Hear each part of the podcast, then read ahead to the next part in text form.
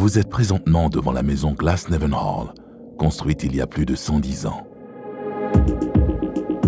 Avant d'être un charmant petit café, elle fut le domicile de William George Mulligan, un des onze enfants de James Henry Mulligan.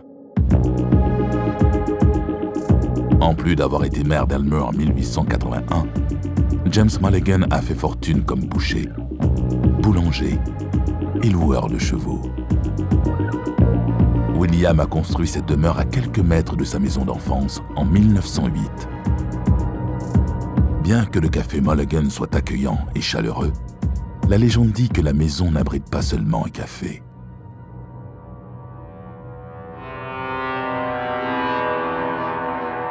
L'historien Roger Blanchette nous raconte.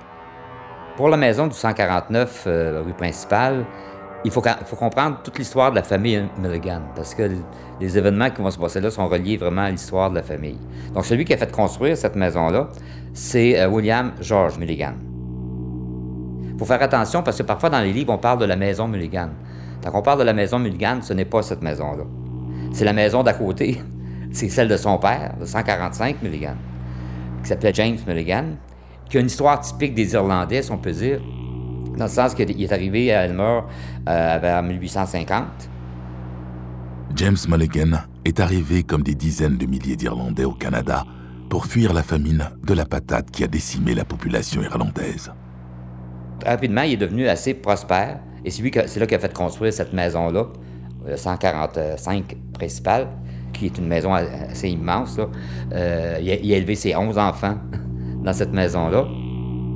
Puis rapidement aussi, euh, euh, il, était, est devenu conseiller municipal, il est devenu maire à plusieurs reprises. Donc, vraiment, l'histoire typique de celui qui part de, qui part de rien et qui, qui, réussit. Donc, la famille Mulligan est devenue une famille, disons, euh, respectable, très, très bien vue dans la, dans la société euh, à Delmer de, de l'époque.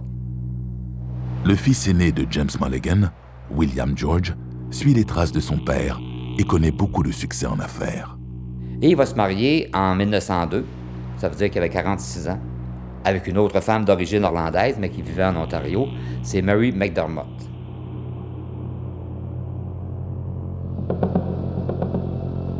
Mary donne naissance à trois filles et deux garçons, mais ces deux derniers meurent à un très jeune âge. Le plus vieux Robert va mourir à 16 ans. C'est pas clair là, le, de comment il est mort, pourquoi il est mort, mais en tout cas, il meurt à 16 ans, donc très très jeune. Et il va avoir un autre fils qui, lui, va mourir encore plus jeune. Il va mourir bébé, là, des maladies infantiles qui étaient, qui étaient fréquentes à l'époque.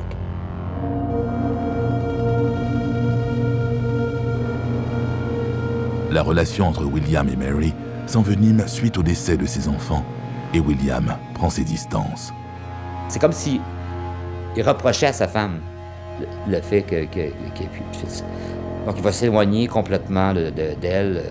il rentre aux petites heures du matin. Euh, sous prétexte qu'il y a de la politique, justement, qu'il y avait des réunions politiques, tout ça. Autrement dit, le, le, couple se dégrade.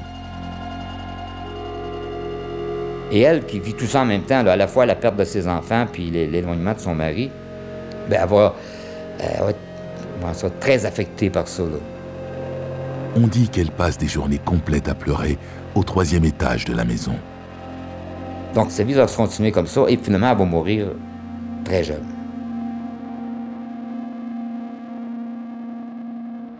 Après le départ de la famille Mulligan, les propriétaires qui prennent possession de la maison entendent une femme sangloter et prononcer le nom d'un homme. Au fil des ans, ce sont tous les occupants de la maison qui témoignent de cette expérience. On y sent une présence chargée de deuil, empreinte de tristesse. Donc le fantôme du, café Mulligan, ce serait Marie McDermott, la femme de William George Mulligan.